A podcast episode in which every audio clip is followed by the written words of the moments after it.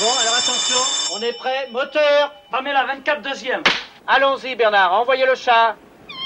Bernard, fais-le venir enfin. Ah, Oh, bordel. coupez, coupez, oui. Bon, bah écoutez, c'est très simple. On arrête tout et on reprend le tournage quand vous trouverez un chat qui sait jouer.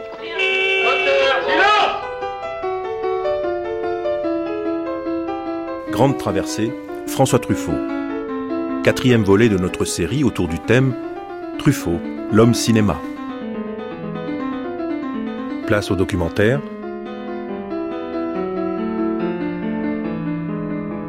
Voici une occasion qui est la reprise ces jours-ci de tirer sur le pianiste et euh, un bon prétexte pour, euh, pour venir revoir François Truffaut et parler avec lui. Alors bon, euh, François Truffaut, moi, j'ai une chose qui me frappe chez, chez, chez vous, mais aussi chez tous les, les jeunes cinéastes de votre génération, c'est qu'il n'y a absolument pas de vanité. Alors moi, j'aimerais savoir comment ça s'encaisse une, gloire soudaine comme ça? Est-ce qu'il y a vraiment eu, euh, bon, pour pour parler du pianiste, un sentiment d'infaillibilité soudain? Est-ce qu'il y a vraiment eu, si ça, si tout a bien marché dans, dans, dans les 400 coups parce que je me suis laissé aller à ma propre sensibilité, euh, ça devrait marcher de la même façon pour le Non, pianiste. non, je ne crois pas. Non, non, au contraire, je l'ai dit souvent pendant le tournage du pianiste que le film ne marcherait pas, vous voyez. Ah bon C'est-à-dire, je prenais un plaisir énorme à tourner et en même temps, je sais que je l'ai dit souvent à Coutard, je lui ai dit, on, on va se ramasser quelque chose parce que je savais, les 400 coups, j'avais tellement peur que j'avais quand même beaucoup réfléchi. Je me racontais quelquefois le film en voiture. Je me disais, bon, ça commence comme ça, ça commence comme ça, ça continue comme ça. J'avais observé que la construction des 400 coups, c'était pas vraiment une construction puisqu'on suit un enfant. Bon, mais il y avait un, il y avait une amplification au fur et à mesure que le film avançait. C'était l'illustration de qui vole un œuf, vole un bœuf, disons simplement. On était pour le, petit voleur, on était pour le petit délinquant, mais à chaque scène, il faisait une chose plus grave. Même ces choses graves étaient en fait anodines, par, mais elles ne sont pas anodines parce que c'est un enfant qui les fait. Donc je savais qu'il y avait euh, une progression. Je savais qu'il y avait une progression qui devait normalement euh, tenir l'intérêt si l'enfant était bien choisi. Voilà. C'est vrai que l'euphorie du succès de 400 coups m'a probablement fait me lancer avec assez d'insouciance dans l'aventure du pianiste, mais conscient que c'était un film bizarre, que ce serait un film bizarre. Bon, mais au fur, et à mesure qu'on tourne, si on est très content des acteurs et tout ça, on oublie tout cet aspect un peu dangereux. Et puis, euh, j'étais content d'Aznavour, de Marie Dubois, de Nicole Berger. Voilà. Mais euh, non, ça c'était c'était dans cette optique-là. Ce qui m'est arrivé par la suite cette espèce d'euphorie dont vous parlez, ça m'est arrivé par la suite de me tromper. Par exemple, avec la sirène du Mississippi, c'était euh, l'euphorie de, de Baiser volé. Parce que Baiser volé, j'avais vraiment, j'étais parti avec une dizaine de pages, donc le film s'était fait au jour le jour, en plus en plein milieu de l'affaire Langlois, donc je n'allais même plus voir les rushs. J'avais dans mon esprit presque sacrifié le film. J'avais dit le film est foutu, mais tant pis, il faut y aider la cinémathèque. Bon. Et fait de voir qu'en écrivant le matin 11 heures des bouts de scène, en les mettant sur des chaises, les acteurs n'avaient même pas le temps d'apprendre, ils étaient obligés de dire sur la chaise, et que ça avait fonctionné, là j'ai eu sûrement un petit sentiment pas d'infaillibilité, mais presque. Surtout que ça venait après la punition de Londres. Je considérais que j'avais été puni à, Londres, Fahrenheit, parce que je ne pouvais pas écrire du dialogue en anglais. Donc j'avais un besoin énorme de revenir à, à ce cinéma où je peux, au dernier moment, changer une scène, la remplacer par une autre, etc. Si bien que La Sirène, je me suis dit, je vais faire comme Baiser volé, je vais, je vais écrire 30 pages, puisque Belmondo et Catherine Deneuve sont d'accord pour faire le film. On aura 30 pages et je leur ferai les dialogues au fur et à mesure. Et là, euh, quand même, je pense que c'est pas que le dialogue de La Sirène soit pas bon, mais j'étais très insouciant, très insouciant sur le fait qu'il y avait quand même une histoire policière derrière ça et qu'il aurait fallu la traiter un peu moins légèrement.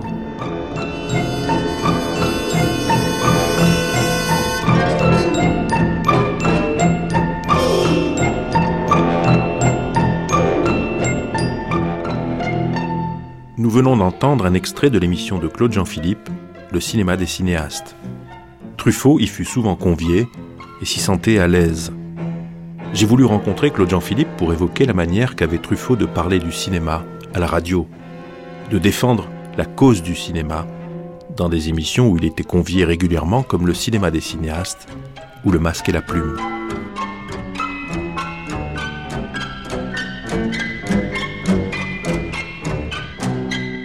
Claude Jean-Philippe, ça me fait plaisir de vous revoir. On travaille sur des archives Truffaut et ce qui saute à l'oreille, non pas aux yeux mais surtout à l'oreille, c'est la qualité des enregistrements que vous avez fait avec lui dans le cadre de votre émission, le cinéma des cinéastes. C'est évident que ce qui est le plus fort, qui est le plus structuré, qui dure le plus longtemps, ce sont vos entretiens avec Truffaut. Alors, qu'est-ce qui fait que pour vous, euh, Truffaut était, comment dire, j'allais dire une expression un peu triviale, un bon client pour la radio Qu'est-ce qui favorisait cette, euh, cette qualité du dialogue entre vous et lui? D'abord, euh, on se connaissait, enfin, ça remonte aux années 50, hein, ça remonte à ces grandes années de la, de la couverture jaune des cahiers du cinéma et de la cinéphilie. Et, bien sûr, euh, avant même qu'il ait, qu'il ait tourné un mètre de pellicule, on, on savait qui c'était, on, avait lu ses articles, on était d'accord, pas d'accord. euh, et puis, et puis que j'ai été journaliste à Télérama euh, dans les années 60, et j'avais été amené là encore à le rencontrer. Donc, euh, il n'y a jamais eu de, de- lien d'amitié entre, lui et moi, mais euh, disons une sorte de, de- familiarité, de complicité de génération et de cinéphilie, bien sûr, puisque je crois avoir été un des meilleurs lecteurs de la couverture jaune à l'époque. Alors, pour ce qui est de, j'avoue que justement parce que on s'était côtoyé sur les sur les bancs de la cinémathèque et, ensuite euh, euh, belle surprise euh, les 400 coups euh, et pour moi révélation euh, tirée sur le pianiste parce que ça a été longtemps le film de lui que j'ai préféré mais j'étais pas absolument certain que c'était un, un- un grand cinéaste mais en même temps chaque fois que je le voyais je me disais mais quel charme quel charme quel charme et je me disais, mais le jour où euh, ce charme-là euh, sera euh, constant dans, dans, dans ses films, sera apparent dans, dans ses films, euh, on, se, on se trouvera réellement devant quelqu'un de magnifique, quoi. Et un cinéaste magnifique. Mais c'est progressivement que j'ai découvert la, la fantastique rigueur de la peau douce, par exemple. La peau douce, j'étais, je crois, un peu passé à côté la première fois quand, je l'avais vu. Et euh, en le revoyant et en parlant, alors parce que tout ça se, nourrissait de, ces rencontres de radio, et, et finalement, et finalement, je me dis mais enfin tu es idiot. euh, tout ça est déjà dans les films. euh, c'est pas seulement la personne, hein, c'est quelqu'un magnifique, et c'est probablement un grand cinéaste.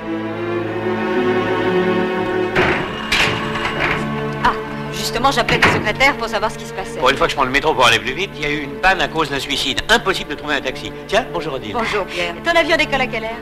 Dans 40 minutes exactement. Avec cette circulation, c'est fichu. Peut-être, mais en tout cas, il faut essayer de l'attraper. La valise est prête, tu n'as plus qu'à fermer. papa. Bonjour ma poupée. Présenté en compétition officielle à Cannes en mai 1964, La peau douce fut mal accueillie. Il a fallu bien des années pour que l'on reconnaisse enfin ce film comme un des plus beaux de Truffaut, à mi-chemin entre Hitchcock et Bergman. Rigueur de la mise en scène, sens du découpage, jeu des acteurs, refus de la psychologie, tout dans ce film participe d'un regard lucide, clinique sur le couple. Ah, qu'est-ce que c'est que cette agitation? Pierre part pour Lisbonne, il va faire une conférence et il est très en retard. Mais je peux vous accompagner si vous voulez? Ah non, c'est pas la peine, Franck m'emmerde. Oh, j'y tiens pas particulièrement. Et puis vous, il n'osera pas vous engueuler. Ah bon, alors c'est d'accord, on fait comme ça. Au cours de l'émission Le Masque et la Plume, plusieurs critiques, réunis autour de Michel Polac et François-Régis Bastide, donnent leur avis sur la peau douce. Georges Sadoul, Robert Benayoun, Pierre-Marc Abru, Pierre Billard. Georges Saransol, habitué de l'émission, s'en donne à cœur joie. Ici, le théâtre Récamier à Paris, où François-Régis Bastide et Michel Pollack présentent leur magazine public réalisé avec le concours de Jérôme Peignot, Nicole Guesveller et Monique Rollin, Le masque et la plume.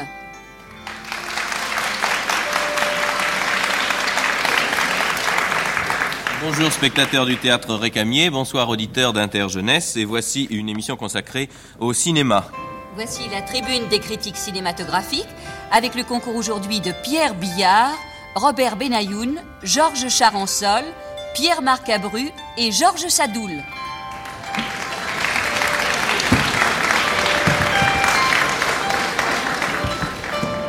Les, les deux pierres de ma gauche, je vais vers les deux Georges de ma droite. Et quel est celui des deux qui veut parler en premier? Eh bien, je donnerai la parole au ministère public, c'est-à-dire à mon ami Georges Charansol. Je trouve tout à fait normal qu'on ait parlé très sérieusement d'un film de l'auteur des 400 coups et de Jules et Jim, car il est certain que euh, les très nombreuses déceptions que nous a infligées ce qu'on est convenu d'appeler la nouvelle vague ont été compensées par euh, quelques réussites, dont les deux films de Truffaut. Il est incontestable que c'est un garçon qui nous a paru avoir quelque chose à dire. Eh bien, ce quelque chose, il l'a dit dans un premier film qui est de lui et qui s'appelle Les 400 coups. Jules et Jim, qui est un film que j'aime personnellement beaucoup, n'est pas de Truffaut, il est d'Henri-Pierre Rocher et c'est une traduction habile, un peu affadie d'un admirable roman. Le troisième film de Truffaut, je néglige naturellement un autre dont j'ai oublié Le meilleur, titre. il néglige le meilleur. Euh, Tirer sur le pianiste. euh, je négligerai tirer sur le pianiste car euh, je pratique la charité chrétienne. Euh, c'est vous qui- En ce qui concerne, en ce qui concerne euh, le nouveau film de Truffaut, je dirais qu'il révèle que contrairement à mes espoirs, et la raison pour laquelle je suis sorti profondément triste de ce film, c'est qu'il démontre de la façon la plus évidente que Truffaut n'a absolument rien à dire. Mais au contraire, Ce rien à dire, il le dit d'une façon absolument parfaite. Il ne manque, il ne manque pas un bouton de guêtre à sa caméra, comme dirait un de nos brillants confrères. Quand euh, De Sailly traverse, probablement. quand, quand De Sailly traverse le cabaret où il prend ses repas pour aller au téléphone, un travelling le suit vers le téléphone. Quand il revient du téléphone à sa table, un second tra- travelling qui a dû être extrêmement difficile à faire et qui a dû demander des heures et des heures de mise au point, le resuit vers sa table. On ne n'oublie absolument rien. Tout le début avec ses ascenseurs, ses escaliers, ses autos, il va rater son avion, mais non, son beau-père le conduit, etc., etc. Tout ça, me semble-t-il, n'a absolument aucun intérêt. Et en tout cas, il est certain que vous seriez tous de mon avis si euh, ce formalisme, puisqu'il faut l'appeler par son nom, ou ce académisme évident, vous n'en parleriez même pas si ce film était signé de Jean Delannoy. Vous avez raison d'en parler et je vous approuve, et d'ailleurs je vous suis sur votre terrain, puisqu'il s'agit de François Truffaut, dont je veux espérer que ce n'est qu'une erreur provisoire, mais pour le moment, je m'en tiendrai au mot excellent qu'a prononcé ici même tout à l'heure, malheureusement en coulisses, un de nos amis, qui est le mot consternant. Bien, ça c'est l'opinion de Georges Charansol. François Truffaut, avant de vous poser des questions, j'aimerais savoir si en écoutant cette tribune, car vous, vous avez soigneusement caché derrière deux, trois spectateurs, euh, si vous avez entendu tout ce qui a été dit, vous l'avez entendu, et si vous avez à relever certains points qui vous paraissent faux, ou certaines questions qui ont été posées qui vous paraissent mériter des réponses. Oh, je crois qu'on ne répond pas à Charansol. Ça, ça- c'est l'ancien Truffaut qui se réveille, ça. Mais quand même, une question sur ce point. Non, je veux dire, il faudrait que Charansol parle de cinéma. Je veux dire, c'est tellement comique quand un, homme comme ça ose parler travelling alors qu'il s'agit d'un panoramique ou inversement.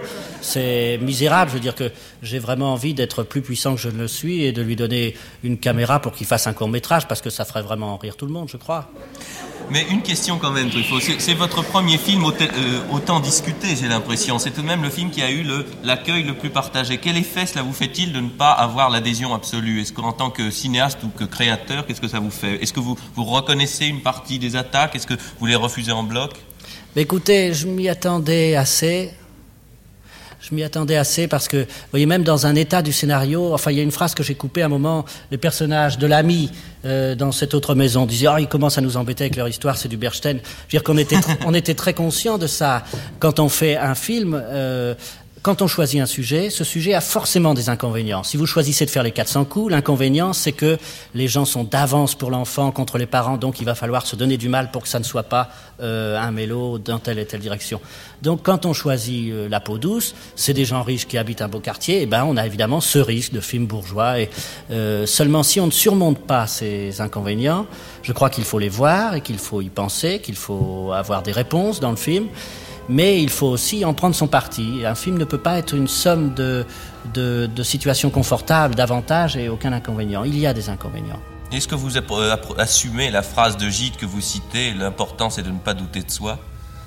Oui, moi j'aime beaucoup cette phrase, c'est pour ça que je l'ai citée. Enfin, il y en a une autre que j'aime beaucoup de lui aussi, qui pourrait, euh, enfin, qui, qui, oui, qui me plaît beaucoup. C'est quand il disait je fais des livres pour inquiéter. Et je trouve que c'est intéressant de faire des films pour inquiéter aussi.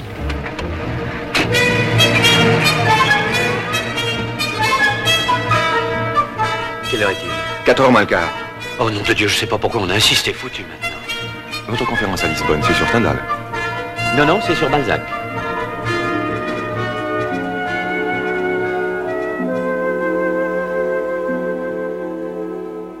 Jean-Philippe, mais qu'est-ce qui a fait qu'à un moment donné, il s'est confié devant le micro? La radio est pour lui un- médium euh, de proximité. Il n'a pas peur de se confier. Il, s'est passé, enfin, il est- son, son contact avec les États-Unis, euh, tout ça a beaucoup joué. C'est quelqu'un qui, d'ailleurs, il s'en expliquait. Il disait, je, quand un film sort, euh, je m'efforce de ne pas dire la même chose à tout le monde. Euh, il, y a- il y avait réellement de sa part un désir de séduire par ses propos. Euh, D'ailleurs, je pense que c'est en grande partie comme ça qu'il a construit sa, sa carrière. Enfin, c'est un séducteur. Et en même temps, euh, c'était vraiment un travail pour lui, très, très évidemment. Euh, il s'efforçait de dire des choses précises, et puis, et puis, il n'hésitait pas à aller au fond. Hein. Euh, euh, je, moi, je me rappelle toujours de la façon dont il, dont il m'expliquait euh, pour la reprise de, Jules- et Jim. Il m'avait dit, euh, écoutez, euh, le, le film avait une très bonne critique, mais il y a quelqu'un, il y avait une critique qui expliquait que ce garçon devait avoir eu des problèmes avec sa mère, un, un truc psychanalytique, etc. Et, je, mais je, je- je m'étais dit, je parle en son nom, je- j'essaye de le citer, il m'avait dit, mais c'est un fou, enfin. Et puis, il avait fini par reconnaître que, oui, que ce type avait, avait levé un lièvre et que donc, euh, euh, que, que Jules Jim est d'une certaine façon une lettre d'excuse euh, envers sa mère. euh, bon, voilà. Donc, euh, il, il allait, il, enfin, c'est tout le contraire de Romer. Alors, Romer me parlait du budget de ses films. Romer s'arrangeait toujours pour, pour passer à côté de, de, de- du sens profond des films. Enfin, c'est, puis là, c'était un, un autre genre de, de plaisir, à savoir, euh, euh, brusquement, il s'en prenait à ses acteurs. Alors, euh, il fallait... La mauvaise foi. oui, enfin, alors que Truffaut, euh, d'une part, il allait au fond des choses, il parlait du sujet, bon, et puis d'autre part, il, euh, il racontait les choses de la manière la plus, la plus nette et la plus claire. euh, enfin, c'était sa façon de. D'ailleurs, lui- lui-même, enfin, quand il était critique, avait la même méthode, c'est-à-dire, euh, il, il expliquait que quand il était critique, euh, il s'arrangeait pour couper euh, autant de mots qu'il fallait pour rendre l'article le plus lisible possible. Je me rappellerai toujours de sa critique de, du film d'Hitchcock, euh, L'ombre d'un doute. Comment il décrivait euh, Joseph Cotton dans son lit au début, puis euh, l'actrice parallèlement, etc. Donc, euh, c'est cette précision-là, et puis ce côté, euh, côté bien-être, bien-être. hein, c'est-à-dire- Et, ça, c'est Truffaut. Il fallait que les choses soient nettes. Et voilà.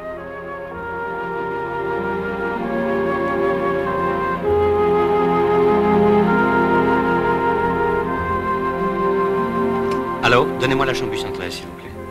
La chambre 813, ne quittez pas.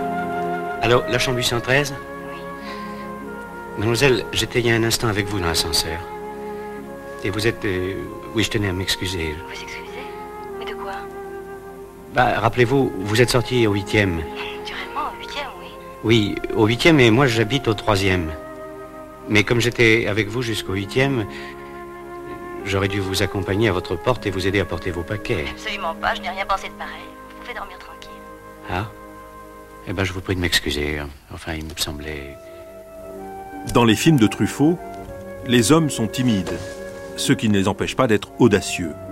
Ce thème parcourt toute son œuvre, depuis Tirer sur le pianiste jusqu'au dernier métro, en passant par l'homme qui aimait les femmes. C'est aussi ce qui caractérise le personnage que joue Jean de Sailly dans La peau douce. Allô, monsieur Lachenay Oui Écoutez, je me demande... Enfin, je n'ai pas été très gentille avec vous tout à l'heure. Après tout, vous m'avez appelé très aimablement. Euh, enfin, si vous voulez qu'on prenne un verre de main, bien volontiers. Oui, oui, parfaitement. Enfin, euh, euh, moi, je voudrais revenir un peu justement sur les personnages, parce que moi, j'aime beaucoup le mélo. Euh, je disais qu'il y avait que la, la manière la plus, la plus Robert Benayoun. la plus intéressante de rendre le mélo aujourd'hui était par des moyens lyriques, passionnels, démesurés. Il y en a une autre euh, qui est peut-être beaucoup plus difficile, alors justement à atteindre, c'est la psychologie. Je crois que le, le but de Truffaut a été d'atteindre à, ce- d'atteindre à cette psychologie. Et c'est là que le film, euh, tout de même, me paraît euh, contenir un défaut majeur dans, la conception première des personnages. Le euh, personnage central, qui est justement le rôle de, de, de Sailly, me paraît invraisemblable. Me paraît invraisemblable non pas par, disons, son caractère, son caractère est défini comme étant faible, c'est un homme de 40 ans qui, tout d'un coup, euh, traversé par le démon de midi, enfin se comporte de manière euh, peut-être juvénile, a des, naïvetés, des maladresses, euh, et enfin fait, tout- fait toutes les bêtises possibles et imaginables en très peu de temps. Mais là où je crois que dans ce genre de film, il est très important de définir les personnages socialement et, disons, même sur le, sur le plan de leur activité, je trouve que le personnage de Sailly me paraît invraisemblable, me paraît d'une autre époque surtout. Nous sommes à Tours. Madame de Balzac voudrait beaucoup marier son fils Honoré. Elle invite Madame de Berny, qui elle a deux filles à marier. Euh, Honoré, euh, enfin Balzac est là, on le présente aux deux jeunes filles, elle le laisse complètement indifférent, mais il tombe éperdument amoureux de la mère. C'est formidable. N'est-ce pas? Oh, mais il est très tard. J'ai parlé tout ce temps-là Oh, Je suis confus. alors. Non, non, c'était passionnant, c'était... Si ça vous intéresse, je vous prêterai des livres là-dessus. Ah, j'ai pas vu passer l'heure, c'est incroyable.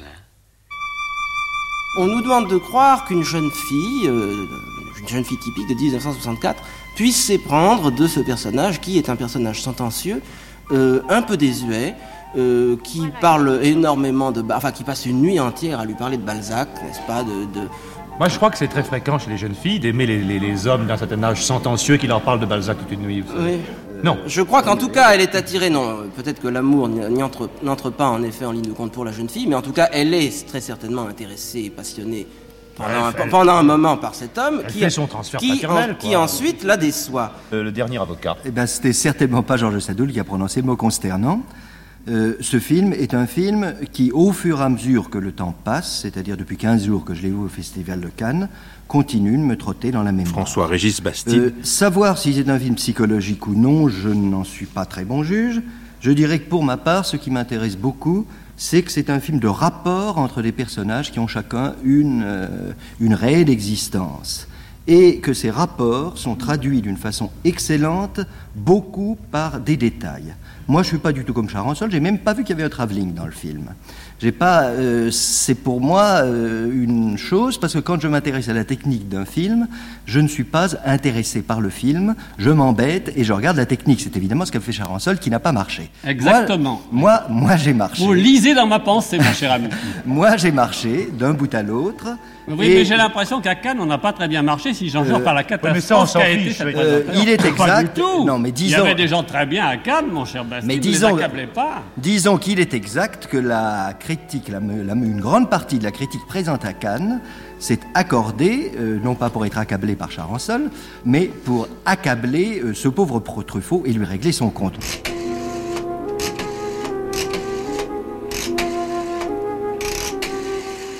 Se rater, vous savez. Quand vous m'avez téléphoné, je partais à mon cours de gymnastique. Quel jour je vous appelle Il vaut mieux que ce soit moi, parce qu'on ne sait jamais vraiment quand on est là. J'aime bien mon métier, mais ce qui est terrible, c'est qu'on ne peut pas se faire des amis. On sympathise avec les gens, ils vous invitent une fois, deux fois. On se décommande à cause des horaires, et à la fin, ils se lassent et ne vous invitent plus. Tu dis pas ça pour moi, j'espère.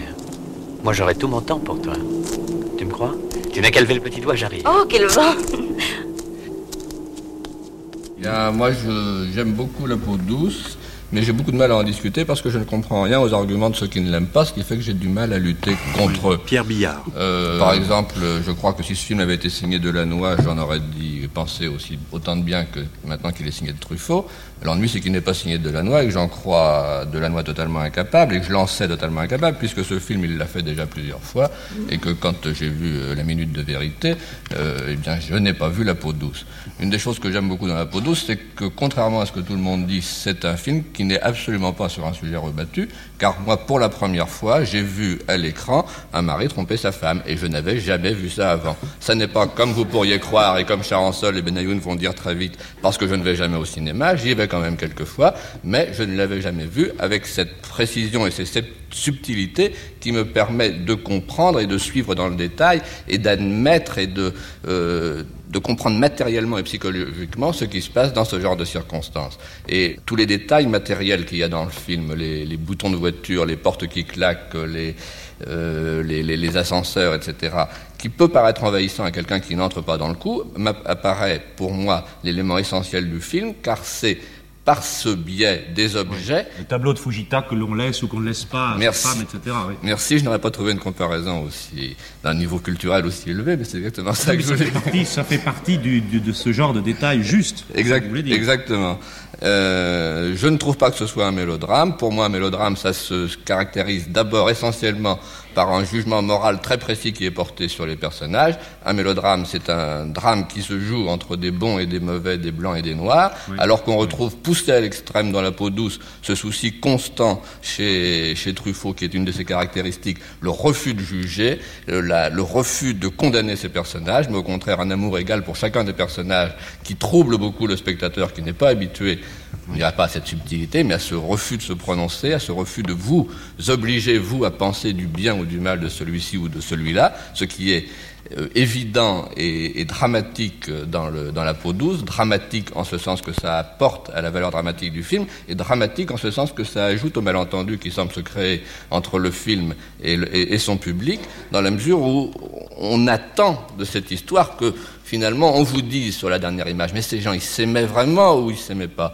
si, si ça avait continué, ils auraient été heureux ou ils auraient été malheureux. Mais on n'en sait rien, l'auteur n'en sait rien, eux ils n'en savent rien, et ça me paraît une des, mani- une des petites conquêtes du, du réalisme dans, dans l'art dramatique et au cinéma, une des petites conquêtes de ces, dernières- de ces dernières années, cette euh, ambiguïté, je m'excuse du mot emphatique et trop rebattu, mais de cette ambiguïté fondamentale qui est quand même euh, la vie. Ah, je vais entrer la première. Nicole, je comprends très bien que c'est embêtant de faire monter quelqu'un chez toi. Il faut pas faire d'imprudence. On va faire autrement. Quand repars-tu Je pars en courrier après-demain, je serai de retour lundi. Écoute, je dois faire une conférence à Reims la semaine prochaine. Tu viens avec moi et au lieu de rentrer directement, on va passer deux jours à la campagne, ensemble, où tu voudras. Ce sera formidable. C'est Paris qui est moche pour nous. Oui, tu as raison. Au revoir. Pense à moi.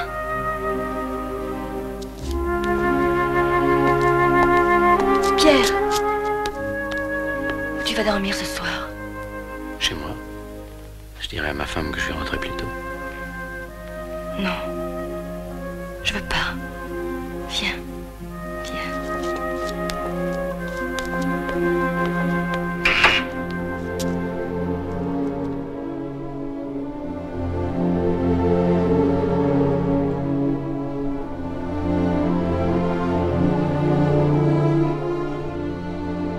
Claude Jean-Philippe, vous avez vu le passage de Truffaut polémiste, Truffaut critique, Truffaut admirateur aussi, il faudrait qu'on le dise, parce que c'était aussi un grand admirateur, à, Truffaut cinéaste, Truffaut créateur. Vous avez vécu ce moment, ce passage ou pas? Ma première réaction, c'est dire, c'est que, bon, c'est bien, c'est, mais en même temps, en même temps, euh, enfin, pendant, pendant un moment, pendant un moment, euh, c'est-à-dire les années euh, 59, 60, 61, 62, d'abord, le grand choc, ça a été à bout de souffle, et pas les 400 coups. De notre côté Hiroshima, mais euh, euh, le, film que j'ai vu trois fois dans la même semaine, euh, vraiment trois fois dans la même semaine, c'est à bout de souffle. Et je me disais que c'était le film de notre génération. Et Truffaut, ça a été progressif. Et je lui en ai voulu de ne pas, d'avoir accusé le coup de l'échec de Thierry sur le pianiste. Je, me souviens d'ailleurs que quand Jean-Pierre Chartier, enfin Jean-Louis Talnet avait fait l'émission Cinéaste de notre temps sur Truffaut, et que on était un peu tous à lui poser des questions, et, et que, euh, bon, euh, moi j'étais à, cette époque-là très très euh, dans le cinéma américain, dans le western, dans le film noir, etc. Tirer sur le pianisme m'avait comblé à cet égard, et euh, je, je, je me demandais, enfin je lui avais demandé si ne pouvait pas poursuivre dans cette voie. Euh, moi, je pensais que, que, que ces gens qui avaient tellement aimé euh, Hitchcock, euh, Lang, euh, Ford, euh, enfin plutôt plutôt Hawks que Ford, mais enfin peu importe, que ces gens allaient aller dans ce sens-là. et c'est tout à fait bêtement, je me suis dit, mais enfin, c'est par la suite que je me suis dit, mais, mais bon sang de bon bois, ils sont français, et Truffaut est français ô combien, et qu'il fallait qu'il fasse les 400 coups dans un premier temps, et non pas tirer sur le pianiste. Donc, euh, c'est par la suite que je me suis rétabli et que je me suis dit, mais oui, euh, il y a une tradition française, et Truffaut est, est, complètement dans cette tradition, et qui va de, de Vico à, bon, à Eustache, enfin bon, et donc... Euh, les 400 coups et la série des Douanelles font partie de cette tradition.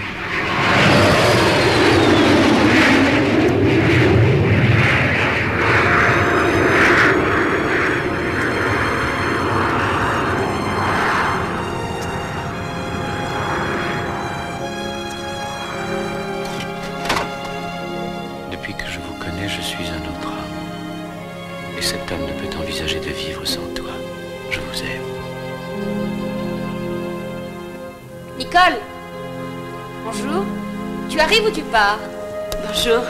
Non, non, je pars, mais on a retard d'une demi-heure. Et toi Nicole Moi, je vais prendre le car. Tu m'accompagnes Non, Catherine, une autre fois. C'est quelqu'un que je connais. Tu n'y pas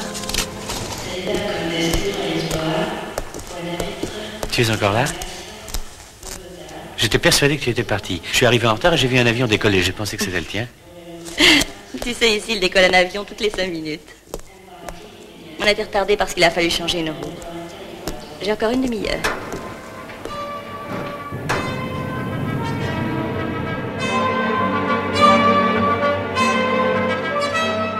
Revenons au Masque et la Plume, enregistré en 1964, émission dont Truffaut est l'invité surprise. Le cinéaste est passé maître dans l'art de répondre aux critiques. Pour ce faire, il revient à l'essentiel. Tout en restant courtois, il ne lâche rien et défend ses personnages dans la peau douce.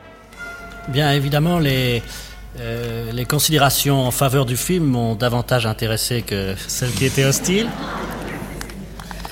Je crois que parmi les arguments euh, contre, il y en a un seul auquel euh, cela m'intéresse de répondre, c'est sur l'idée de vraisemblance. Effectivement, je suis parti de l'idée de ce film est partie d'une lecture d'un livre de Jean Duché sur, qui s'intitulait Pourquoi Jacou a-t-il tué? Et ce livre m'a tellement plu, vraiment dans ses moindres détails, que je me suis procuré aussitôt un autre livre qu'il complétait étrangement et qui s'appelle Ma vérité par Linda Beau, je crois. Et puis un troisième livre édité en province aussi, euh, qui est encore plus extraordinaire pour d'autres raisons.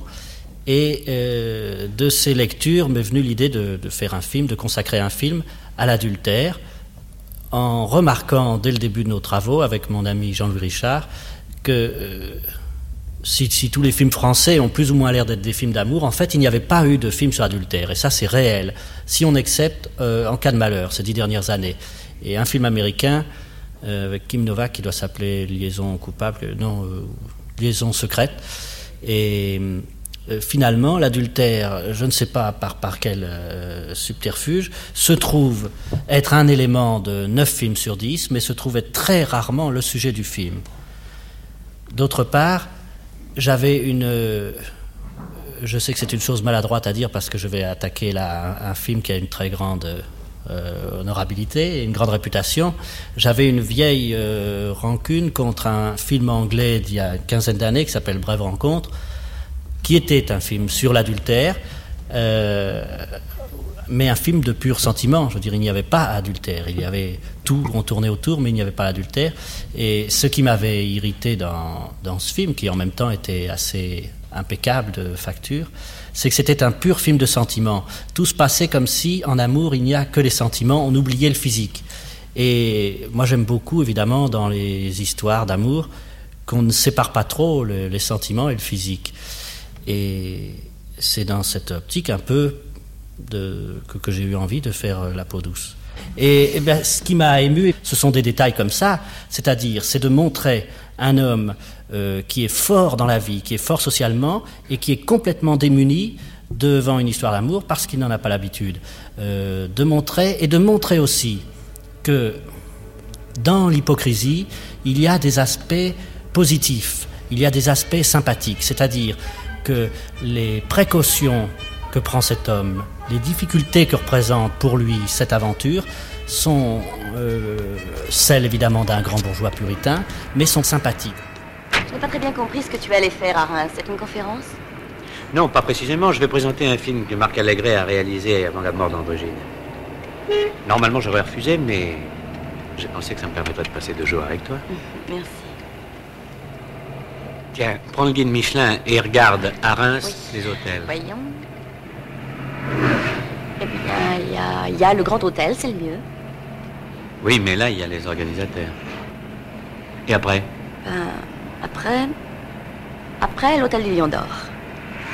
Mais là aussi, si l'autre est plein, il y aura des gens que je connais. Et quel est le troisième? L'Hôtel Michelet. Mais il ne fait pas restaurant. On s'en fout, on mangera ailleurs. Euh, quelle adresse? Eh ben, c'est, c'est l'Hôtel Michelet, place Michelet à Reims. Vous avez une chambre pour deux personnes? Vous avez réservé Non, pas. Vous avez qu'un grand Vous voulez visiter? Il y a une salle de bain? Oui, oui. Bon, bah ça ira. Vous avez des bagages Truffaut a vraiment euh, consacré sa vie au cinéma. Enfin, c'est c'est d'une manière. euh, euh, moi, je crois qu'on peut pas, euh, on peut pas avoir plusieurs vies. Hein. C'est- on ne peut en réussir qu'une. Et je crois que c'est cette idée-là, n'en réussir qu'une, mais celle-là. Et, donc, euh, avec cette autorité qui, qui euh, il n'a jamais été autoritaire sur son plateau d'une manière euh, violente ou, ou agressive, mais euh, il a toujours su exactement ce qu'il voulait. Et, et je crois que ça se voit dans les films. La peau douce est un film voulu, absolument voulu. Euh, Il n'y a pas, y a pas euh, une porte qui s'ouvre dans la, peau douce euh, qui tienne au hasard de, de, de, de, tournage. hein. Tout est. Du reste, euh, il savait que qu'il avait un talent d'improvisateur, de tenir compte des, des circonstances, etc. Donc, euh, mais euh, euh, quand il fait la peau douce, c'est aussi fort que du Hitchcock, du point de vue de la maîtrise. Et quand on voit le film aujourd'hui, c'est un film qui n'a pas une ride de ce fait. C'est ce côté, effectivement, euh, volontaire, c'est c'est c'est ce qu'on c'est la, la qualité qu'on attribue aux grands sportifs, c'est la concentration, quoi. Je crois.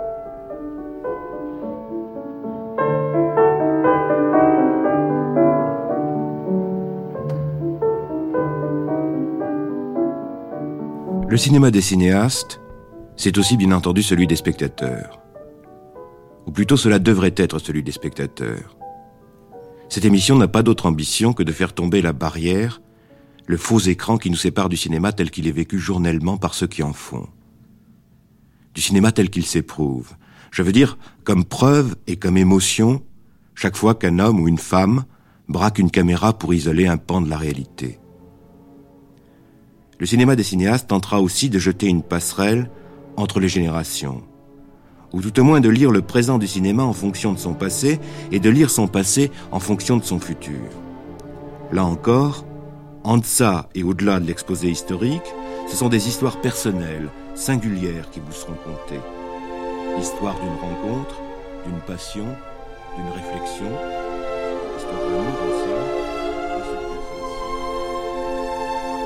Comment est venu le cinéma des cinéastes L'idée, le, ce rendez-vous, qu'est-ce que c'était pour vous?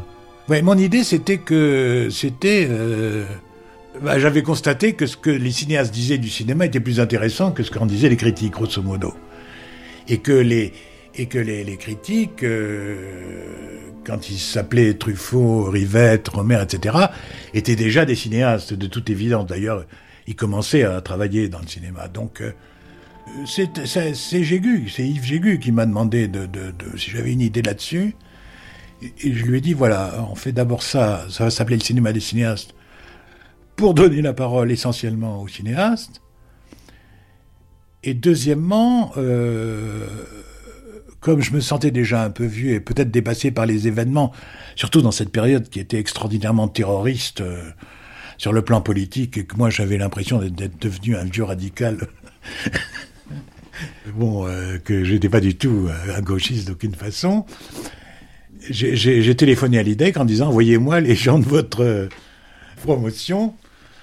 Et j'ai reçu la, promotion de l'IDEC euh, chez moi, et puis les volontaires qui étaient Caroline Champetier et Pierre Donadieu, ont bien voulu accepter de travailler avec moi. Et donc c'est parti comme ça, avec des émissions centrées sur sur nous, enfin sur sur l'équipe des, des, des, du, cinéma des cinéastes. Et puis et puis évidemment, euh, j'ai entrepris de faire raconter leur vie de cinéphile à- et de cinéaste à à Jacques Demy, à Eustache, à, à Truffaut bien sûr, à Romer. J'ai j'ai commencé comme ça, comme avec Truffaut, c'est-à-dire euh, raconter comment c'est venu. Les gens complètement accrochés à l'émission à cause de, de, de ce ton un peu particulier, un peu, un peu dingue. Faut dire que les années 70 étaient déjà, étaient encore assez dingues, parce que là, on était encore dans le sillage de 68. On y allait euh, franco, hein, franco, franco. Je sais pas si on pourrait y aller comme ça maintenant. La première émission, c'est 76. Je me demande si la première n'est pas avec Truffaut. Oui, non, non, mais justement, euh, justement, 76, c'est une date intéressante. Parce que, entre 68 et 76, il y a toute la période où on pouvait, à la rigueur, quand on s'appelait Caroline et Pierre Donadieu, Caroline Champetier et Pierre Donadieu, on pouvait à la rigueur admirer Godard, euh, euh, Chantal Ackerman, euh, euh, Straub, enfin, c'est-à-dire, c'était réellement euh, des options complètement radicales. Et c'est, enfin, moi, je suis assez, assez fier finalement d'avoir continué à, à, soutenir euh, absolument Truffaut et Romer, qui étaient euh, placés un peu, un peu, à la, un peu à la marge du, du fait de leur, euh, du fait de leur apolitisme, enfin, ou de leur, bon. Eh bien, je trouve que que c'est bien que Romer et, Truffaut aient résisté, à, enfin, à ce, à ce mouvement-là, et en même temps, je vous ai vu, les gens des cahiers, je vous ai vu revenir au cinéma.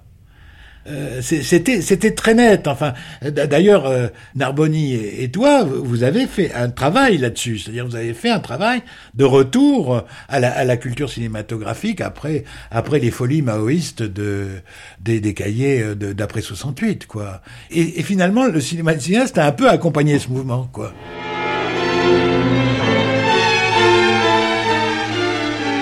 Après mai 68, Truffaut connaît une période délicate. Beaucoup ne le comprennent plus et le rangent parmi les cinéastes bourgeois ou petits bourgeois, ceux qui s'entêtent à raconter des histoires quand d'autres pratiquent la contestation politique et la déconstruction formelle. En 1970, il réalise L'enfant sauvage, véritable ode à l'éducation, quand il est bon de contester l'école, l'université et l'idée même d'une possible transmission du savoir. L'année suivante, il réalise Les Deux Anglaises et le continent d'après le roman d'Henri-Pierre Rocher, comme pour rappeler sa fidélité envers le cinéma romanesque, à une époque où il est de bon ton de se moquer des sentiments. Ainsi, Truffaut nage-t-il à contre-courant.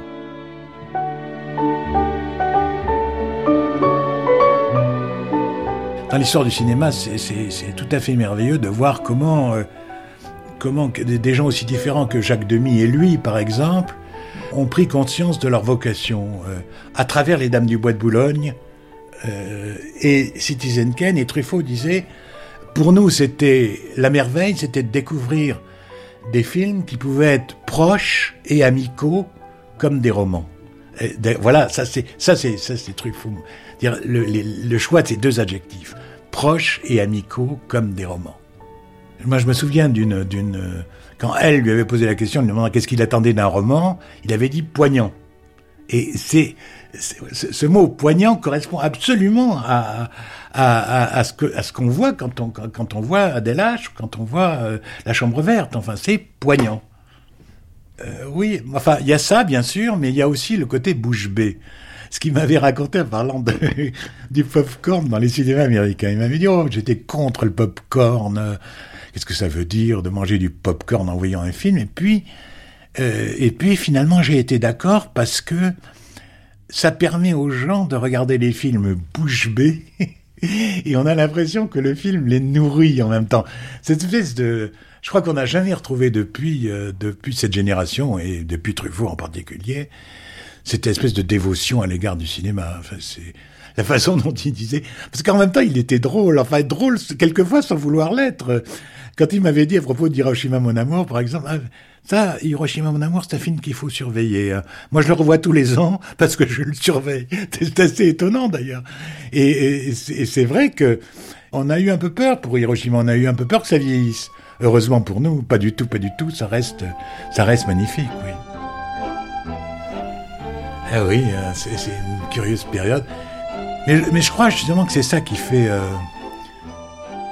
tout, allait de pair, je crois, aussi bien nos, passions euh, sentimentales, personnelles, euh, que les que que, nos, mais que Godard pendant cette période euh, en arrive à dire que Truffaut que Rivette et Verneuil c'est la même chose.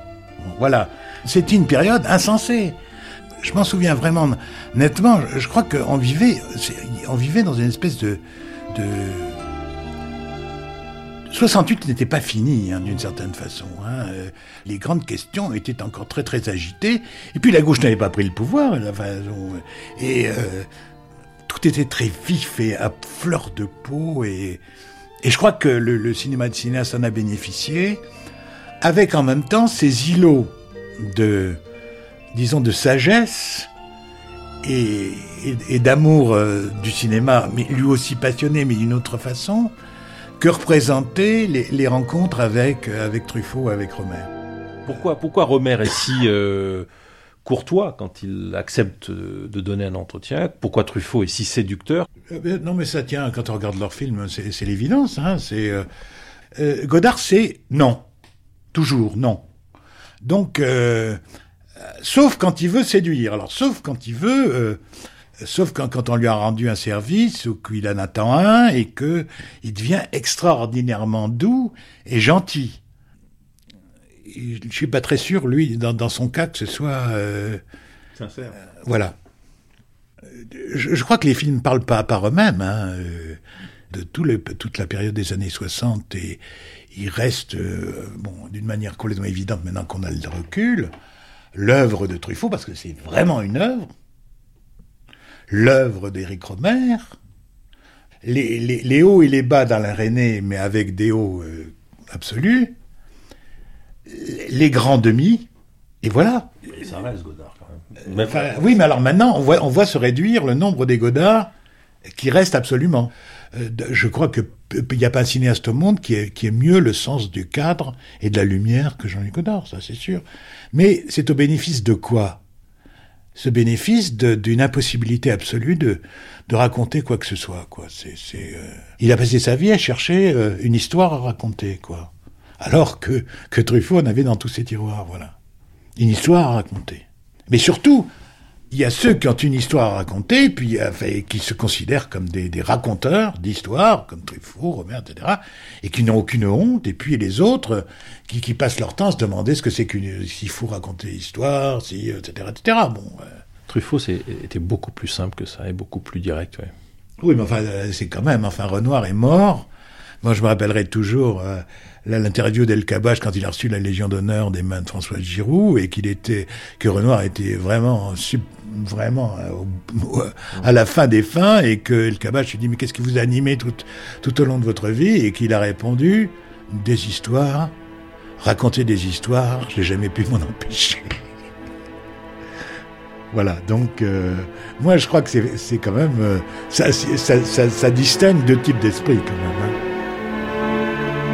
Poète, l'amitié d'un grand homme est un bienfait des dieux. Je ne vous ferai pas l'injure de vous présenter Pierre Lachenay, simplement je le remercie en votre nom à tous d'être venu parmi nous ce soir. Voici Pierre Lachenay.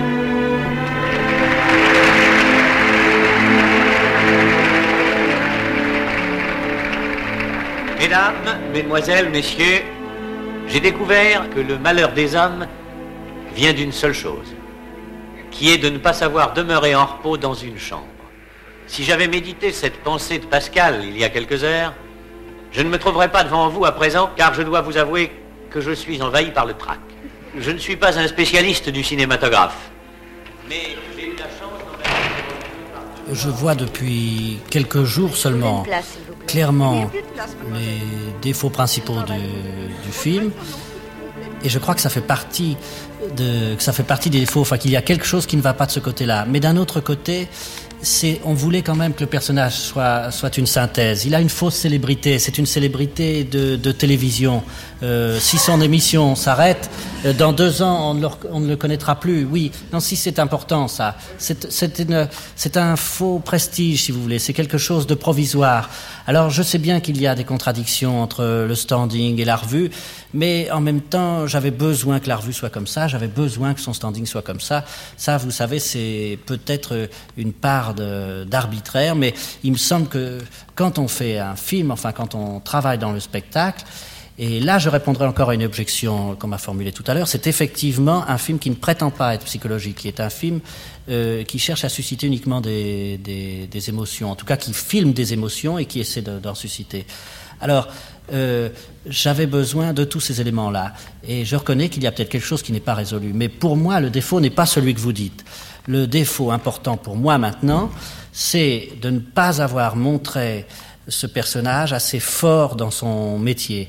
C'est-à-dire qu'il aurait dû avoir un brio extraordinaire ouais. au moment de la conférence pour tout ce qui concerne la conférence, en sorte que le décalage entre ce brio de professionnel et sa faiblesse euh, dans sa situation avec cette fille devienne, apparaisse à tous évident. Alors là, je crois qu'il y a une faute. Il y a une autre faute aussi de personnage, c'est avec la femme. Euh, je crois qu'on a réussi un point important qui était de la faire presque plus sensuelle que la maîtresse mais euh, elle aurait dû, on aurait dû lui donner davantage d'intelligence et surtout montrer plus de complicité conjugale. Euh, J'avais prévu des scènes où elle parlait des manuscrits avec humour, etc. Mais euh, pour d'autres raisons, je n'ai pas pu le faire. Et je crois que pour moi, sont les, actuellement, c'est ce qui me gêne dans le film, sont ces deux défauts. Ce film, j'ai l'impression, et que c'est dans un mauvais sens d'ailleurs, que vous avez un petit peu suivi les traces ou subi l'influence de Godard. C'est-à-dire que c'est un film, comme vous le dites, de sensibilité, comme l'a dit Marc Abru, et pas de psychologie. Michel Pollack. C'est-à-dire qu'on ne voit pas les instants psychologiques importants qu'on montre généralement dans ce genre, dans ce genre d'histoire. Effectivement, il manque, on dirait que c'est un film de chute. Vous avez gardé les chutes, les petits détails import, euh, sans importance, et les grandes scènes, vous les avez évitées, sauf une ou deux. Ça me paraît étonnant, ce que vous me dites de l'influence Godard, parce que euh, Godard fait des films euh, de 400 plans et maintenant il essaie d'en faire de 300, puis il essaiera d'en faire de 200. Moi je faisais des films de 600 plans et celui-là en fait 900. C'est-à-dire que j'ai l'impression qu'on est parti au contraire exactement. Sur le plan technique, mais sur le plan du traitement mais c'est la même chose, c'est la même chose, voyons, parce qu'à partir du moment où je me suis amusé, euh, pour autant qu'on s'amuse à faire euh, 900 plans, c'est que je fais un travail qui est absolument euh, contradictoire, qui est autre chose. Euh, c'est beaucoup plus près, si vous voulez, formellement.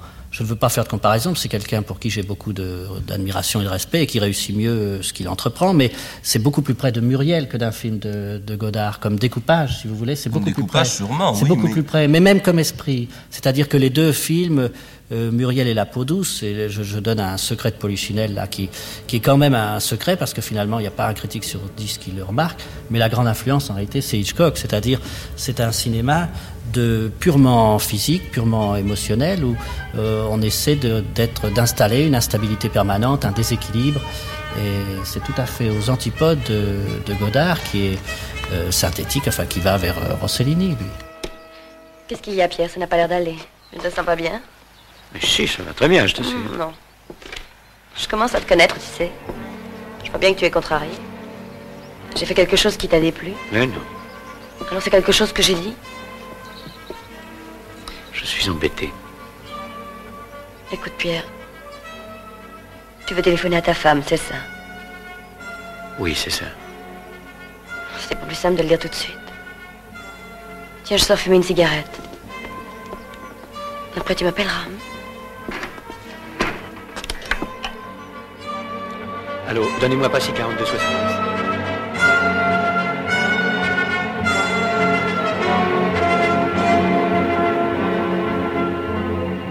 Ce qui reste de lui, souvent, les gens qui ne l'aiment pas ou les gens qui veulent le caricaturer euh, disent euh, Truffaut était un, un critique très virulent. Moi, ce que je retiens le plus aujourd'hui, c'est le Truffaut amoureux, le Truffaut admirateur, le Truffaut louangeur, le Truffaut euh, au- ve- venant au soutien de au venant au soutien de de cinéastes en difficulté. D'abord, non, ce qui, est, ce qui est très étonnant, Claude de Givray, qui était son ami intime, alors qu'il était très malade, et que après tout, il pouvait s'être calmé, il continuait à être très moralement contre un certain nombre de, de, de, de, de contre ce qu'il appelait le cinéma abusif. Voilà.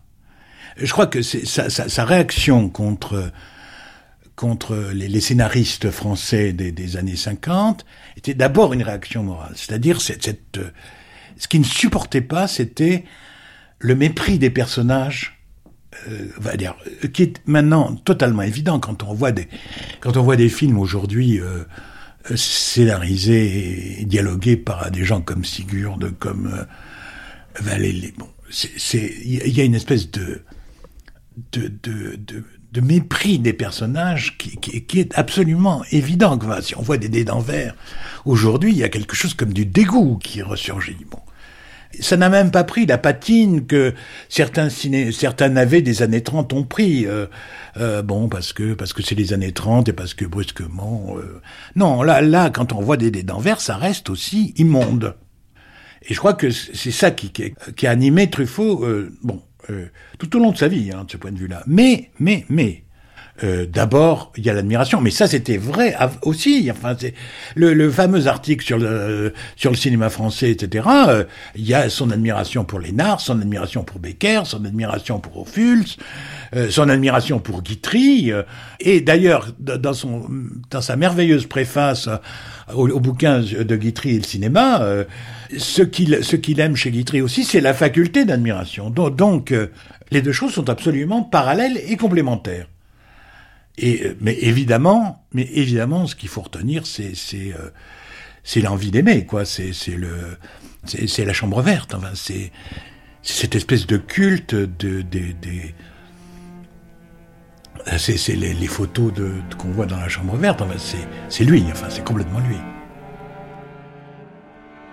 Très très souvent d'ailleurs, les, les, les artistes, parlant d'autres artistes, parlent d'eux-mêmes. Et la façon dont il parle de Lubitsch, par exemple, il parle de lui-même, quoi. Euh, et, de, quand il parle de Lubitsch et de Guitry, il, il parle de lui-même. Oui, oui, les princes, euh, la, la, la, malice, euh, la malice de, de, Truffaut était absolument évidente, enfin, dans, dans, chaque, dans, chaque, dans ses regards, dans, et en même temps dans, dans, dans les dans l'ironie qu'il pouvait avoir à certains moments très très très évidente quoi. Euh, et en même temps la, la, la vraie réelle profonde bienveillance euh, je ne sais pas si c'était une conquête euh, sur lui-même enfin s'il avait euh, si euh, à la bienveillance mais je crois qu'il y avait vraiment de sa part euh, une vraie bienveillance à l'égard d'autrui quoi Bon, ben, nous allons demander s'il y a des questions dans la salle avant de nous séparer. Est-ce que M. Truffaut pense continuer dans le film de Sensibilité, où je trouve qu'il réussit très bien? Euh, J'ai beaucoup aimé Les 400 coups, où je sens un reflet d'Alphonse de, Daudet. J'ai beaucoup aimé aussi Jules et Jim, euh, parce que ça a été traité avec infiniment de délicatesse. Et je crois que la voix de M. Truffaut serait celle-là, la sensibilité. Est-ce que c'est son avis? Il ne vous répondra Écoutez, certainement pas qu'il est un cœur sec. Euh, je ne me dis pas, je ne me dis pas cette fois-ci je vais faire un film sensible, cette fois-ci je vais faire un film insensible. Quoique pour la peau douce, je me suis dit je vais faire un film dur, euh, direct et, méchant. Enfin, euh, autant je voulais qu'on aime les trois personnages de Jules et Jim, c'est-à-dire qu'on arrive à comprendre que c'est possible de vivre comme ça et que c'est bien, enfin tout ce qu'on veut. Autant là, j'étais évidemment peut-être un peu sans pitié. Veux dire, ça m'était égal de faire un film méchant, si vous voulez. Alors finalement, je ne sais pas s'il est méchant, s'il n'est pas méchant, s'il est critique ou s'il n'est pas critique.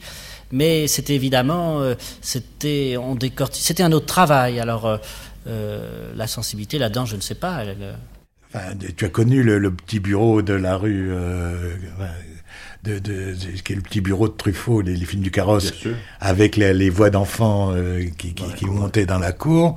Et c'est là que, que Truffaut, un jour, dans son bureau, a empilé devant moi les livres sur Hitchcock.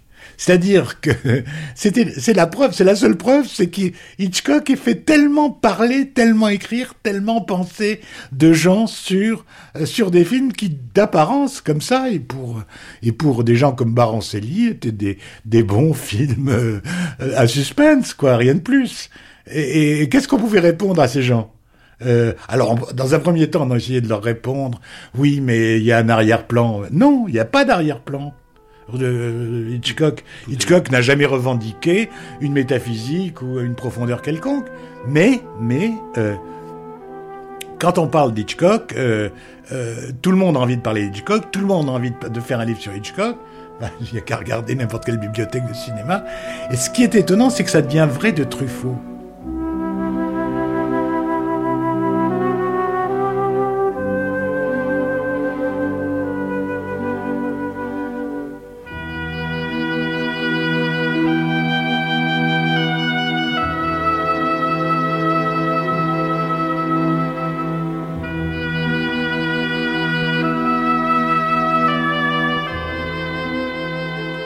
Documentaire se termine. Merci à Claude Jean-Philippe de nous avoir reçus. Vous avez reconnu les voix de Michel Polac, François-Régis Bastide, Pierre Billard, Georges Sadoul, Georges Saransol et Robert Benayoun. Comme nous le faisons depuis lundi, je vous propose de terminer cette matinée en écoutant un épisode des fameux entretiens entre François Truffaut et Alfred Hitchcock.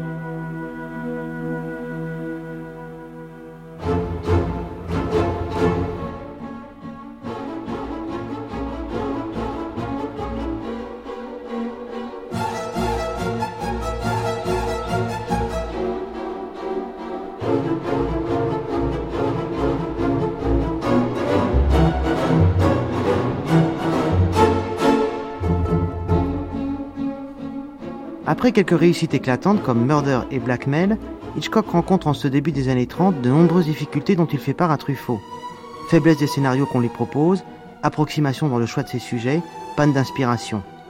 Hitchcock évoque avec lucidité cette période de crise qui lui permet pourtant de se reprendre en main et d'opérer un retour en force avec son premier grand succès international en 1934, L'homme qui en savait trop. C'est la naissance du suspense dont Hitchcock livre ici une éblouissante définition à partir d'exemples restés célèbres comme celui du coup de cymbale.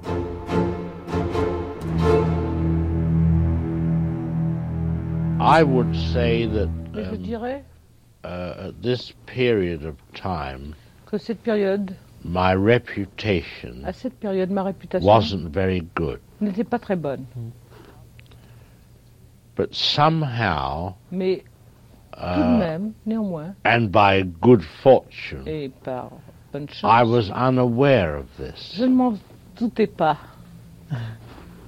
Je n'en étais pas conscient. It was nothing to do with conceit or anything. Ça n'a rien à faire It avec was euh, merely de uh, an inner belief C'était simplement une conviction intérieure that uh, I was a picture maker. que j'étais un faiseur de films. Uh, I was. Um,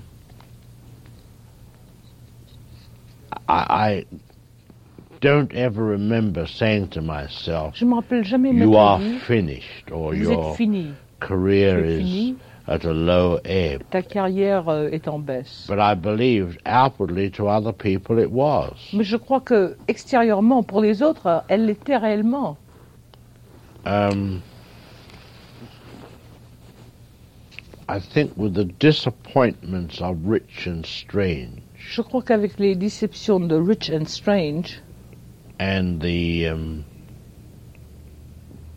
I think that um, the number 17 picture je crois que le film numéro, euh, numéro 17 um, got me, must have uh, gotten me into a, a careless mood or something.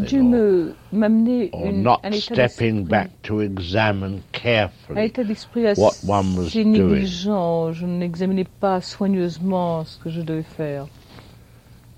Um, I've learned since those days Depuis cette époque, j'ai appris uh, to be very critical être très critique and step back and take de a moi-même second look, et de faire un pas en arrière et de, de prendre un deuxième regard. not to embark upon a project de ne pas m'embarquer sur un pro- euh, projet unless there's a feeling of comfort à moins qu'il y ait une sensation intérieure de confort, je suis à l'aise, that something's going to come out of que it. quelque chose réellement va en sortir.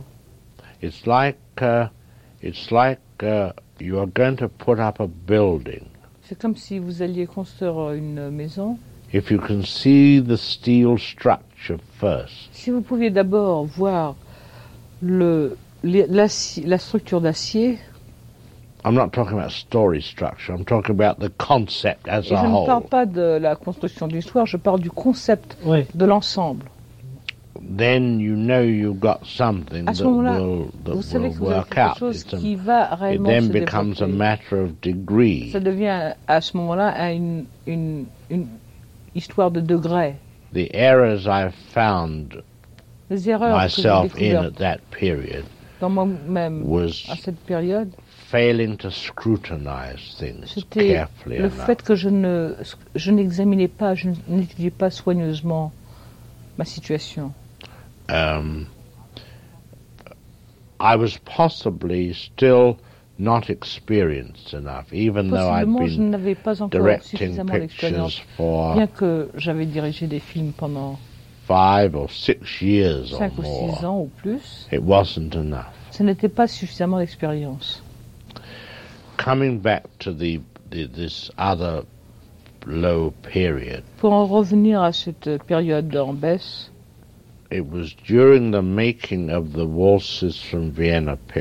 c'était pendant le tournage le- du film Valse de Vienne. that um, that I owe it actually to Balkan, et ceci je le dois who principalement à originally Bolton, gave me the job as a qui director. originellement euh, m'avait permis d'être de devenir un directeur, That he saw me at work there, qu'il m'a vu au travail là, and I, I'm sure he felt et je suis certain qu'il sentait uh, that although que bien que my uh, creative fortunes mes fortunes créatrices seemed to be not so high as they were, ne semblaient pas aussi élevées qu'elles l'avaient été au début, he did say to me, il m'a dit quand même uh, "What are you doing after this picture?" Qu'est-ce que tu fais après ce film-ci? I said I hadn't anything in mind. J'ai dit que je n'avais rien en tête. He said, "Do you have a subject?" Il m'a dit As-tu un sujet? I said, "Yes." J'ai dit oui. I had a I have a script that was written some J'ai un time scénario qui a ago, été écrit il y a quelque temps, but has uh, been put on the shelf. mais que nous avons mis sur étagère. So I brought the script in, Alors je lui ai rapporté le and scénario. um, he seemed to like it. Ça semble lui plaire. C'était quel scénario? C'était l'homme qui en savait trop, non? Eh, which scenario was this? The man who knew too much? Yes. That was it. The man who knew too much. C'était l'homme qui en savait trop. So actually, it's to the credit of Balkan Alors actuellement, il a du mérite, Bolton. that he started me as Il a director de m'avoir lancé en tant que directeur and started me a second time et m'a oui. une seconde fois, based on his knowledge of me from the beginning. basé de see. sa connaissance de moi du- dès le début. But the point I want to make Mais ce que je voulais vous faire comprendre, is that your talent c'est que votre talent is always there. est toujours là. Because here you find Parce que si vous voyez that, that before the curve qu'avant la courbe of one's apparent creative decline, de une, un déclin apparent euh, du talent du only apparent, mais simplement apparent, there, in the man who knew too much parce que picture, là, dans le film de l'homme qui en savait trop, true, unmade, although it was unmade, n'était pas encore fait, it was there. mais c'était c'était là. Le talent était là. But I went on to do the waltzes from Vienna, Mais moi, euh, pendant ce moment-là, j'ai fait les valses de Vienne. Which wasn't good. Then I went bon. back to pick up. Et ensuite, je suis retourné, j'ai fait retour en arrière et j'ai repris. Now I make the picture, Et maintenant, je fais le film. The Man Who Knew Too Much. L'homme qui en savait trop. We're Il running. paraît que le- l'homme qui en savait trop It seems that the man who knew too much était parti d'une histoire vraie, was based on a true story, d'un fait divers dont Churchill avait été le héros a, a real life incident of which Churchill was a hero quand il débutait dans la vie publique. The latter When he part was- was, yes. when he was starting out in public life. So, Yeah. euh, la partie ult- euh, finale, oui, c'est vrai. That was the uh, known as the Sydney Street Siege. C'était, ça s'appelait le, le siège de Sydney Street. Les premières scènes dans L'homme qui en savait trop, trop euh, était en Saint-Moritz, en Suisse. C'est parce euh, la que c'est oui. parce que euh, après notre mariage, euh, nous avions à Saint-Moritz. Bon. What's what's honeymoon? Honeymoon. Euh, lune de miel. Lu- lune de miel.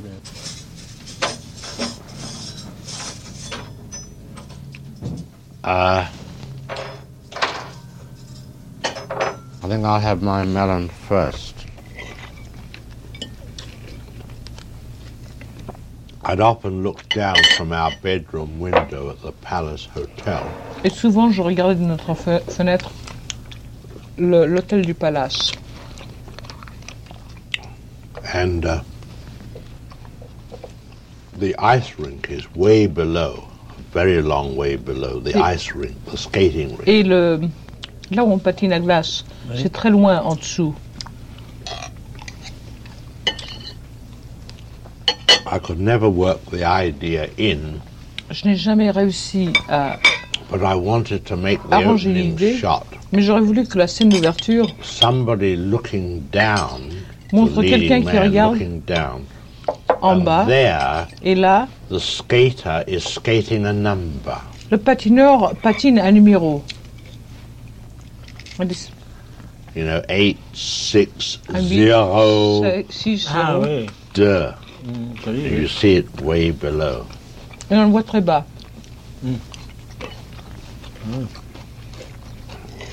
It never worked. Mais ça n'a jamais marché. Ça n'a jamais marché. À la prise de vue, Why the shooting? What, is, what, what was the problem? eh bien, vous avez annoncé avant. Found no place for it in the story. On n'a pas pu trouver d'endroit dans l'histoire. Ah ouais. Ça ne s'accordait pas avec l'histoire. The symbol clash idea L'idée du des cymbales oui. came from an English cartoon. Est m'est venue d'un euh, comic strip animé. anglais, dessin animé anglais. Dessin animé ou d'un comics sur journal? Uh, a comic strip in a newspaper or on Uh, an no, animated cartoon? no, a, a, a, a, a cartoon that Cartoon. would appear in a magazine like Punch or Un one of cartoon, euh, un, ca- un cartoon, un dessin animé qui apparaissait dans un magazine comme Punch.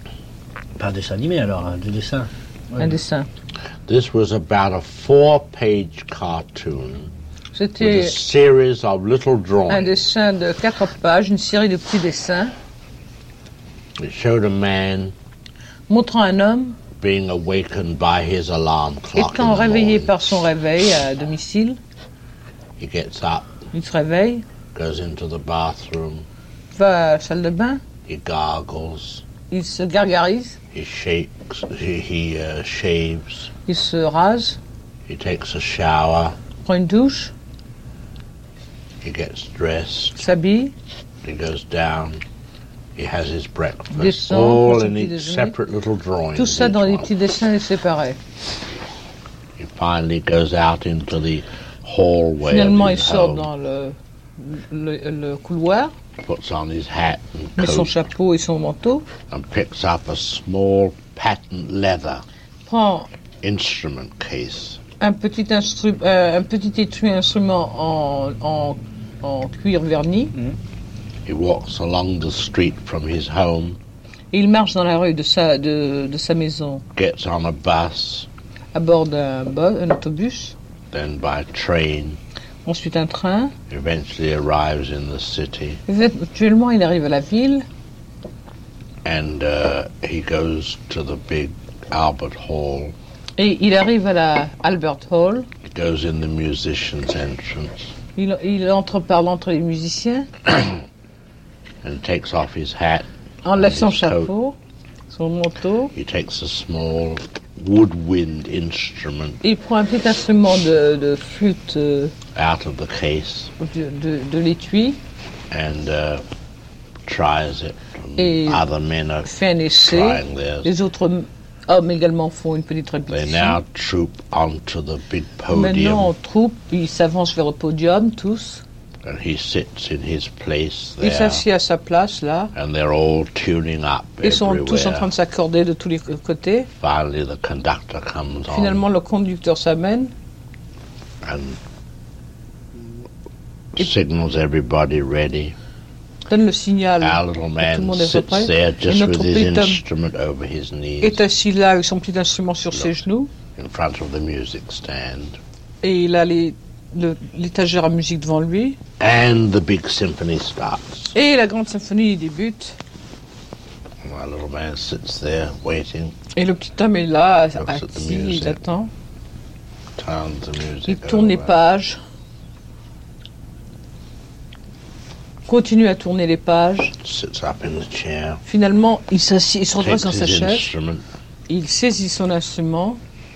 watches, Il continue à surveiller. gets ready. S'apprête. The conductor goes, Le conducteur fait un mouvement et finalement le point du et il fait? Et, c'est- et ensuite il s'affaisse. He picks up his instrument when he Il ramasse son instrument quand il euh, se ressaisit tiptoes out. et sur la pointe des pieds sort. That's all he has to do. C'est tout ce qu'il a à faire. Goes back into the room, puts Il on retourne his dans sa hat and his pièce. coat, Il met son chapeau, son manteau, met son instrument dans l'étui, goes out into the sort street. It's getting dans la dark. rue, fait son, Gets on a bus, se met sur un boss, arrives home. arrive His à la supper maison, is ready. son dîner est prêt, supper. il mange son dîner, Goes upstairs to bed. monte l'escalier, va se coucher, Undresses. se Goes in the bathroom.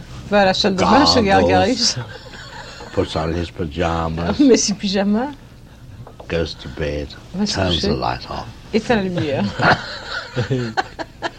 C'est très bien. C'est une chose qui a été souvent reprise en dessin animé. It's something, of course, which has often been done in animated uh, cartoons. It was called the One Note Man. Ça s'appelait L'homme d'une note. Ah ouais. Ça a été repris avec le triangle. Avec Yeah. Walt It was done again uh, by Walt Out of that, I got the idea for the symbols. Et c'est de ce dessin ouais. que j'ai eu l'idée Ah, pour le- la cymbale. Mais on pense pas dans Because le it film. was the suspense of the little man waiting to play his one note Parce que c'était le suspense de ce petit homme qui attendait pour jouer cette note unique. that gave me the idea of the suspense of when they pick up Qui those donné symbols. l'idée Ouais. du suspense quand Ah, ouais. ils prennent Ah, ouais. ces, ces cymbales. Oui, Oui, c'est vrai, puisque c'est le, le meilleur repère. Oui, oui. It's true because it's the best repère, Repère, le repérage, que c'est le meilleur euh, signal, euh, signal. Voilà, oui. best si- signal. Ce qui est très bien, je me souviens plus de la version anglaise comment vous aviez fait, What's very good, I don't remember how you did it in the British version. mais c'est la répétition avec le disque. It's a rehearsal with the record. Yes. Ça, c'est Yes. très bien, deux That fois. Yes, c'est right. très très bien. très bien. That, Excellent. yeah, but that had to be done Mais ceci devait être fait. so that the public, the Afin que le audience, public would know Ah oui. Sache what the note would sound like. quel serait le son. Mais je ne sais pas si vous aviez été aussi précis dans la première version. Je But I'm not pas. sure you were quite as precise in the first version. I don't think so. Yes, I was. Oui, je l'étais. Si. Yes, he Ah oui. played it. Oh, yes. Ah oui, il l'a joué. Yes, it would have been bad. You see, the mauvais audience. parce que l'audience. Ce serait intéressant de revoir, si on pouvait comparer les deux bobines, ça serait I'd formidable. love to be able to see the two, compare the two reels Mm. the, of the two versions. You see, unless the audience knew À moins que what l'audience to expect ne savait à quoi il fallait, il pouvait s'attendre. devait and s'attendre. when it should come Et quand ça viendrait musicalement, to, to provide them with the idea, pour leur donner l'idée, then they, there's no confusion. alors il n'y a plus de confusion. And now, uh, uh, while we're at this point, I Et pendant think que nous uh, sommes sur ce point, I should um, elaborate je crois que je devrais développer un peu on one of the most important sur une des functions Fonctions in les the plus field importantes. of the creation of suspense. dans le domaine de la création du suspense. You know, Vous savez, there's always been this dispute between Il y a toujours eu ce suspense conflit. and surprise. entre le suspense et la surprise. that if you have a situation, Si vous avez une situation, and uh, this is what I'm saying now is not new, I've said this je many dis times before. ce n'est pas nouveau, je l'ai dit souvent avant. Uh, there might be a bomb under this table, Il peut y avoir une bombe sous cette table. and we are having a very innocuous conversation. Et nous avons une conversation très anodine. Nothing, you know. Rien de spécial.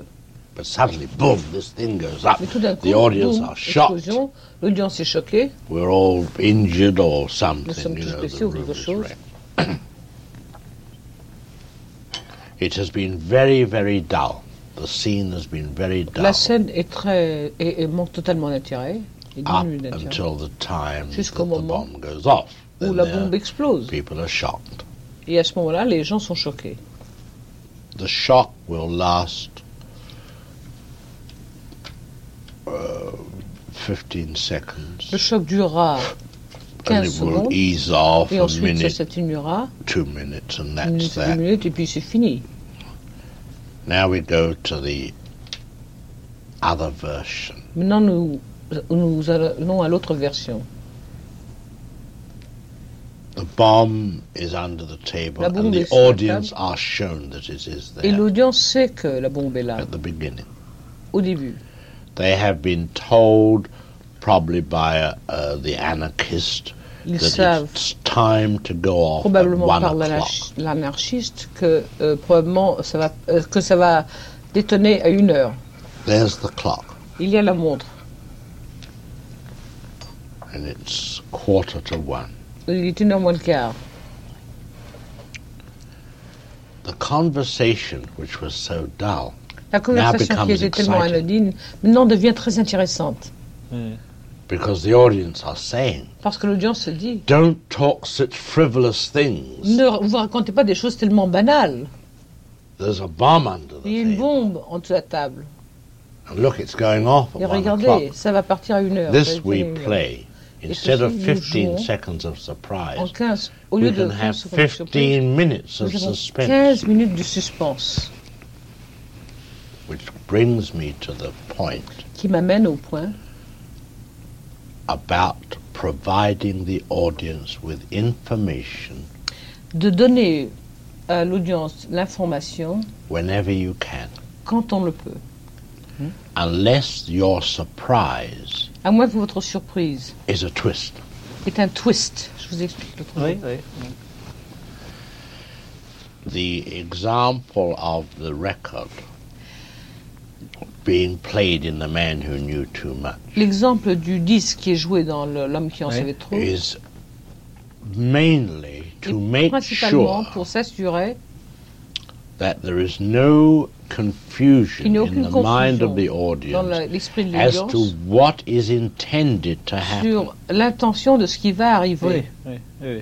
But I have found many times Mais j'ai découvert à plusieurs occasions that the audience in a given suspense que situation l'audience, dans une certaine situation de suspense, are not clear. ne sont pas clairs. The two men have similar suits on. They're Les deux saying, uh, ont des costumes which semblables. man is that? Ils se disent quel homme est qui Um, where are we now? I est-ce que nous sommes thought we were. Um, Je croyais que nous étions. euh, I didn't realize we rendais changed the nous avions changé location. la location. While these things are going on in the mind of the audience, Et pendant que l'audience they're pense not des choses comme ça, emoting at all. ils n'ont aucune émotion. Absolutely. no. But I find these errors made constantly Mais je trouve ces erreurs constamment. of the lack of clarification. La clarification. langue, le manque de clarification. Oui. De, oui, c'est plus que le manque de clarification. Yes, oui, it's c'est le manque de simplification aussi. It's la- also the lack of simplification. Il faut avoir un esprit de simplification. One has to have a mind to, to simpli- One has to have the mind to simplify these things. Well, it's, it's, it's so essential C'est tellement essentiel because uh, they, they aren't simply not going through the uh, emotions. parce que tout simplement, ils ne traversent pas les émotions Ah qu'ils ouais. devraient éprouver. They Oui, don't have time. They're, they're, Ils they're n'ont pas le worrying temps, too much sont about other de things. toutes ces Ouais. autres distraits de toutes ces autres C'est la, préoccupations. oui, c'est le- la, le- la nécessité de, de stylisation à ce moment-là. It's a necessity for stylization at this. Et qui est difficile about. si on a un And esprit which is réaliste. difficult if one has a realistic mind. Je crois que c'est pour ça que Clouseau a du mal. I think this is why Clouseau has trouble. Parce qu'il essaie de faire des choses tout à fait He tries to do dans, things dans votre style. in your style. Et en même temps, il a un tempérament très But at the same réaliste. time, he has a very realistic frame of mind. Alors il dit cette clinique doit n'est pas assez vraie. This clinic isn't realistic enough. Euh, Mettez de la saleté sur les It murs authentic enough. Uh, let's uh, dirty up the walls parce que c'est une vieille clinique. because it's an old clinic. Après, il fait renvoyer la table euh, roulante parce qu'elle est trop blanche. And then he might uh, he might uh, send away the rolling table because it's too white. Et finalement, il, perd toute euh, idée d'inquiétude All of the worries, all of the the anxiety, parce que la stylisation because the disparaît. stylization disappears. Well, we, we always try and get our settings as realistic Oui, as mais we nous can. tâchons toujours nous-mêmes d'avoir nos décors aussi réalistes que possible. Oui, mais enfin quand même, c'est souvent Yes, des but tâches, just the same, it's often, euh, surtout dans les films récents en and couleur, particularly in your recent color pictures, les acteurs se détachent vraiment beaucoup du fond. the actors really are quite strongly detached from the background. C'est des, sont des décors réalistes, mais toujours euh, très blancs, très propres. Your designs are realistic, but also very clear, very, very sharp. Idéalisés quand même. They're idealized to some degree, Comme le tapis rouge dans like the l'ambassade red de, de l'homme qui en savait trop. rug in the embassy of the man who knew too much. Là, c'est tout, tout est neuf quand même. Everything is new and shiny, just the same. One of the problems I find in the studio Un des problèmes que j'encontre dans les is the studios, problem c'est le of the problème set dresser. Du The man who puts the furniture and Le the type character l'accessoiriste. who dresses the set le type qui, qui fait les décors, qui arrange les décors. because they they they appear to be men who go out and get Qui sont apparemment des hommes qui sortent, uh, qui assemblent des dress it meubles. up like an interior decorator, Et l'arrange comme un, un décorateur d'intérieur. uh, whereas he should be a writer Alors qu'actuellement, ça devrait être un écrivain who knows the character of an individual de and reflect their character in Et- their taste et qui around the leur goût, leur euh, personnalité dans l'ambiance qui les entoure. And that's the biggest problem Et ça, c'est un des plus grands problèmes. que I j'encontre. find. So I solve that problem Alors j'ai résolu ce problème. uh, and I say, Je go out and photograph sortez et photographiez-moi in color En the couleur. actual room. la chambre actuelle. Then there's no argument. Et comme ça, on ne peut pas avoir de, de discussion. In order to get the characters in the birds right, Afin d'avoir, par exemple, les caractères I had- justes pour les birds, every inhabitant j'ai eu chaque and every child in Bodiga Bay photographed habitant et chaque enfant de Bodiga Bay photographié for the costume department. Pour le, pour le département des costumes. Euh. The restaurant is an exact copy Le restaurant, c'est une copie of the exacte one up there. de, de celui qui existe là-bas. Exactly the same. C'est exactement identique. The, the, the home of the school teacher La demeure de is a l'institutrice, combination of une a school combinaison teacher's house de la maison in de San l'institutrice Francisco à San and the Francisco school teacher's house et in Bodega Bay. l'institutrice et la maison de l'institutrice à à de Bodiga Bay. Because we've got a San Francisco woman living in Bodega Bay. Parce que nous avions une femme de San Francisco, parce que c'est une femme Ouais. de San Francisco qui habite à, à Bodiga Bay. So I covered it both ways. Alors je l'ai couvert des deux façons. Well, it was taken exactly. Ça a été pris fidèlement. Je ne pensais pas que c'était si réaliste. I didn't realize it was as realistic as all that. Everything is exact. Tout est exact, tout est fidèle. Entretien Hitchcock-Truffaut, une série proposée par Serge Toubiana et Nicolas Saada. Groupe de réalisation Marie-Dominique Bougot, Jay Santaus et Claude Giovanetti. Remerciements à Madeleine Morgenstern et au film du carrosse.